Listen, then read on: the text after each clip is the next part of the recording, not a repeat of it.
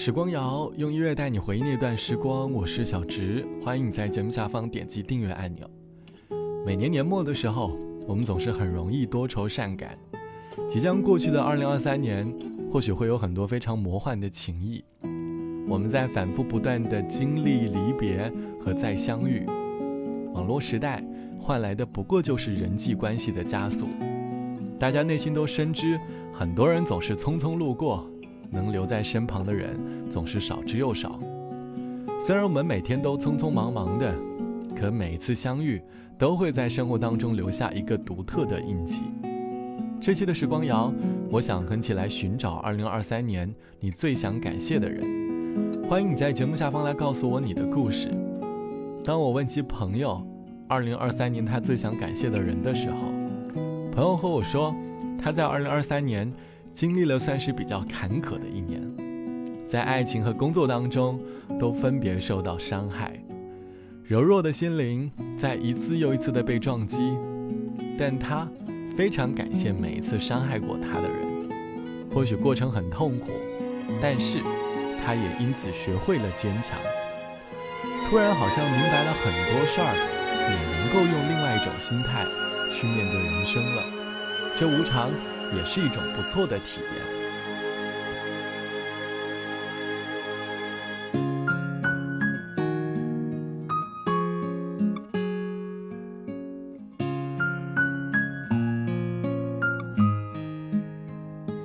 多余的冬季总算过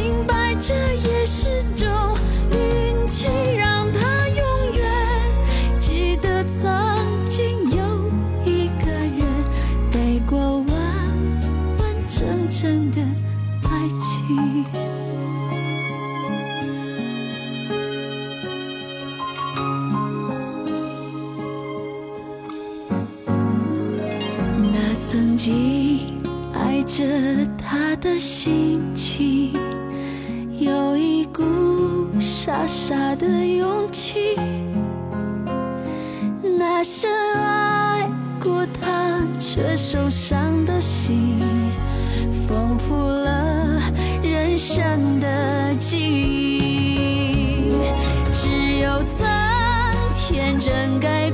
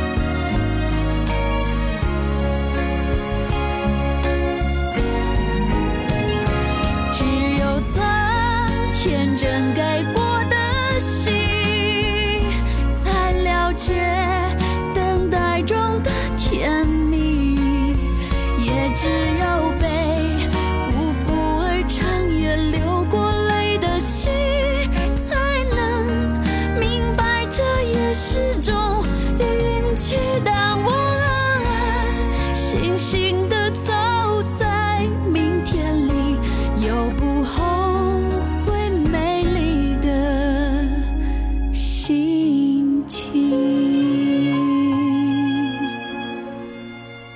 在人生当中，要对一个人说出感谢，或许他曾和我们都共同经历过了一段印象深刻的时光，可能是陪伴我们走过了人生当中的阴霾，寻找了光亮。就像网友 A 小姐说：“今年最想感谢的人，便是我的大学同学，也是我的好闺蜜。大概是因为成年之后，大家都有了各自的生活，我身旁的朋友是越来越少，能够相互分享生活的人也变得寥寥无几。今年的我，经历了感情上的暴击，感觉整个人的世界是空空的，身旁的一切都无法提起我对于生活的乐趣，即便工作再糟糕。”我也毫无感觉，因为失恋的悲伤已经覆盖了整个世界。而在这其中，我的好闺蜜每天总是不厌其烦的在电话的另一端陪伴着我。她喜欢和我分享她今天遇到的开心事儿。我知道他在努力的帮我走出来，但我的大脑还是控制不住的悲伤。终于，在好几个月的陪伴之后，我内心的阴霾慢慢褪去。我又重新找回了对待生活的热情，而他，便是我2023年最想感谢的人。无论2023年的你过得如何，都希望你能够试着用感恩的心态去面对身旁的他，你会获得不一样的成长。好了，本期的时光就到这里，我是小直，晚安，我们下期见。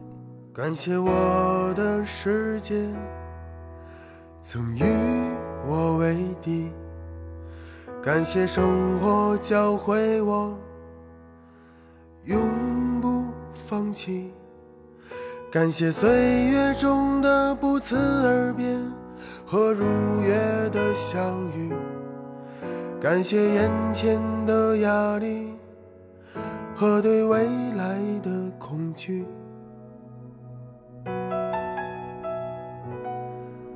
感谢父亲对我曾经的严厉，感谢朋友给我不痛不痒的鼓励，感谢陌生人当我绝望分享的人生大道理，感谢所有坚持管他公平不公平。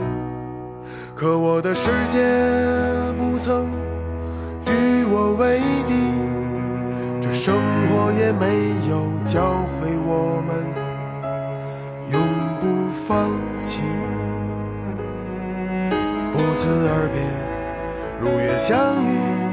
人们来来，人们去去，何来压力？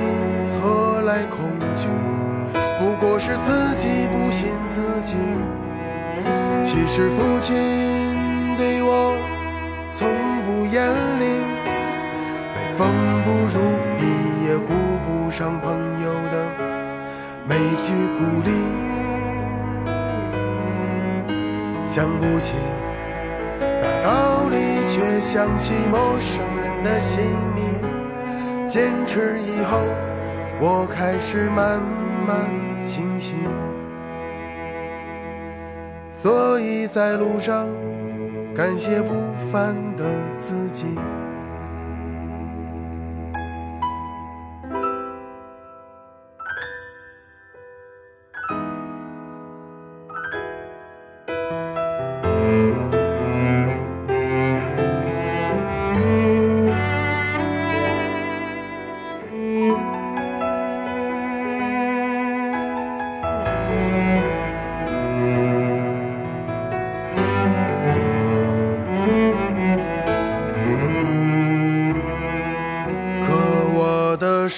也不曾与我为敌，这生活也没有教会我们永不放弃。不辞而别，如约相遇，人们来来，人们去去，何来压力？何来恐惧？不过是自己不信自己。对我从不严厉，每逢不如意也顾不上朋友的每句鼓励，想不起道理，却想起陌生人的姓名。坚持以后，我开始慢慢清醒，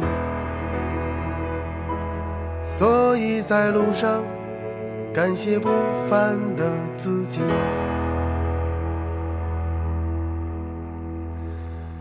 感谢生活对我没有一丝丝怜悯，感谢曾经的叛逆，让我爱憎分明。感谢每一次跌倒了之后的每一次站起，感谢陪伴，感谢不凡的。自己。